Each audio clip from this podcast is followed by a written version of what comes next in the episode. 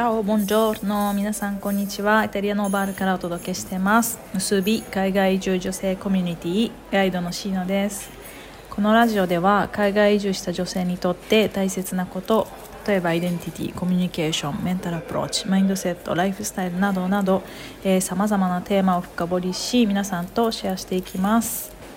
質問、リクエストも受け付けているので、どんどん送ってください。はい、皆さんお元気でしょうか？今週は、え友情をテーマにね配信しているんですけど YouTube のビデオは皆さん見ていただけましたでしょうか、えー、今回ね、えー、私のイタリア人の友達ルチアに来てもらって、え、インタビューをさせてもらいました、え彼女はねえー、スペインイギリス日本と、えー、10年以上の海外移住の経験もある、えー、とってもね心強い私の親友ルチアちゃんなんですけど、えー、友情に、え、沿ったテーマでいろんなね彼女の体験談っていうのを話してくれました。でいくつかねキーワードが出てきて、え、っと私たちにねアドバイスをえくれたのでそれをちょっとね私の視点から深掘りしていこうと思います。えー、1つ目に出た要素が、えー、言語ってね共通言語っていうことが出たんだけど、えー、彼女の経験では、え共通言語っていうのは友情を築く上では最重要事項ではないよっていうことをね話してくれたんだけど、え彼女は、えまあ、スペインラテン文化えー、イギリスアングロサッソン文化、えー、で日本、えー、東アジアの文化。日本はねちょっと東アジアの中でも特徴的ではあるんだけどの、えー、3つの、えー、文化のもと、えー、住んで経験したことをもとに、えー、話してくれたんだけど必ずしも共通言語を持っているっていうことが友情を築く上での大事な要素ではないよっていうことね。彼女は英語を流暢に話すんだけど、えー日本で日本語を話せなかった場合にも、えー、英語が話せた場合以上に、えー、強い友情を築くことができたっていうね話をそういうストーリーをシェアしてくれたんだけど本当にそれは私も、えー、そう思います。私はね最初からイタリア語がすごくできたわけじゃないけど私のその、まあ、イタリアへの愛とかもう本当にチャレンジしたいっていう強い思いとかこの人と仲良くなりたいっていう、えー、思いでえー、コミュニケーションっていうのをねしたいっていうふうに思ってでそこから、えー、言語はツールとして、使うっていうパターンだったので、まあ、必ずしも綺麗な文法で綺麗な発音で喋らないとっていうふうにはもしそもそも思っていなかったしじゃあそその綺麗な発音や、えー、きちんとした文法で喋れたからじゃあ友情が深まるかって言ったらそうではないよね。っていうのがまあ冷静になった時には分かると思うんだけど例えば緊張してたりとかそもそもその自分の頭の中で例えば英語をうまくしゃべらなきゃとかイタリア語をうまくしゃべらなきゃっていうふうに思っている状態のままやっぱり外に出て人と交流したりするとそれは言葉がスラスラ出てこないとかその思いが言葉にならないっていう状態に陥るのはそれって多分日本語でも一緒だと思うんだよね。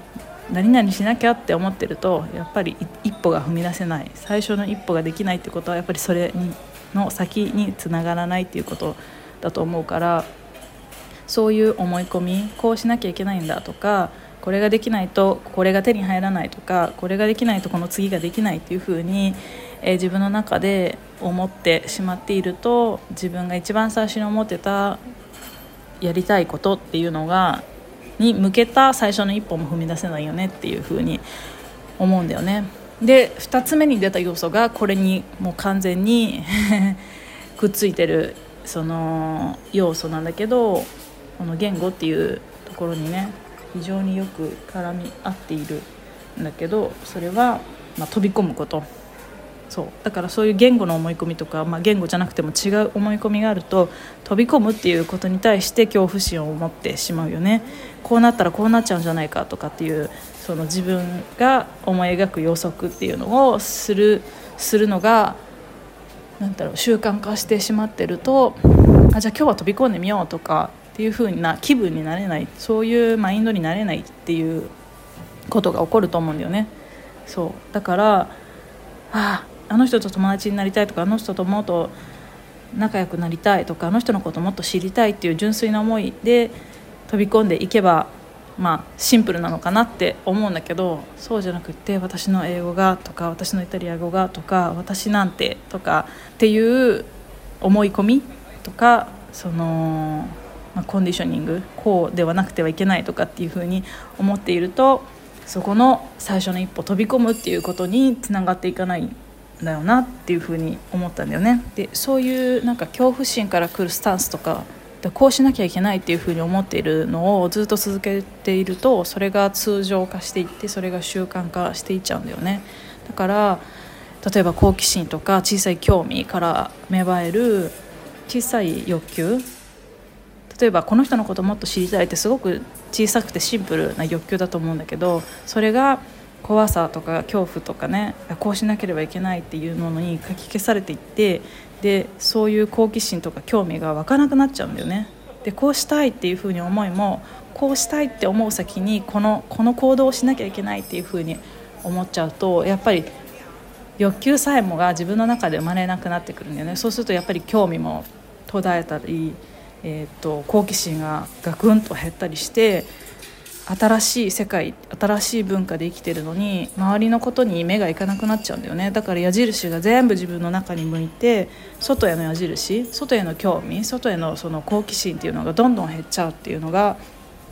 そうパターンになってしまうっていうことがあるんじゃないかっていうふうにね思うんだよね。やっぱりそういう経験をしてるっていう人の話も聞くしそうなっちゃった。どうしようっていう風にもうすでにねそういう、ま、ネガティブなスタンスっていうのが習慣化してしまってるっていう人も、えー、少なくないかなっていう風に私は見てて思うのでそこそれをずっと続けていくとやっぱりねそれが通常モードになってああでもそれでいいか。まあいいか。今今回やらなくてもいいか。じゃあ今日はやらなくてもいいかっていうふうに思っていくとどんどん先延ばしになっていくしその飛び込むっていうことは今ここでしかないチャンスをつかまなきゃいけないからそのチャンスいつ来るか分かんないよね次、うん、だからそのチャンスをつかむっていうもののその勢いに乗るっていうところもやっぱり訓練していかないとできないからじゃあ今日はいいかまあいいや今日はいいや明日もいいやっていうふうに思っているとそれが通常スタンスになってしまうよねっていう。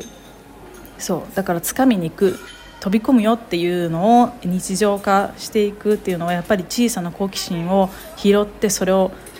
芽生えさせて育ててっていうことを自分の中でやっぱりするっていうこともすごく大事な要素だなっていうふうに思う。だから今回ねルチアが言ってくれたその飛び込むっていうことすごくシンプルなんだけどやっぱり恐怖とかしなければならないっていうふうに思ってるとうん、なかなかその飛び込むっていう行為にまで至らないっていうのがねあると思う。だから外に矢印を向けていくっていうこと外に興味を向けていく好奇心を向けていくっていうことを、えー、少しずつしていくとやっぱり飛び込むっていうのはね自分の外の世界だからその外の世界へのそのコネクションコンタクトっていうのを、えー、大事に矢印をちょっと外に向けていくっていう訓練を、していってほしいなって思う。だから第一歩はやっぱり気づくこと。その前のエピソードでも話したんだけどやっぱり文化の宝物っていうのはねテーブルの上だけじゃなくてそこら中にあるんだけどそれをじゃあ自分が気づけるかっていう話をしたと思うんだけどそれと一緒でそう外の絵の好奇心違う自分の外の世界にあるものに対しての興味っていうものにやっぱり目を向けていくとやっぱり自分の中にある恐怖とかっていうのが消えていく。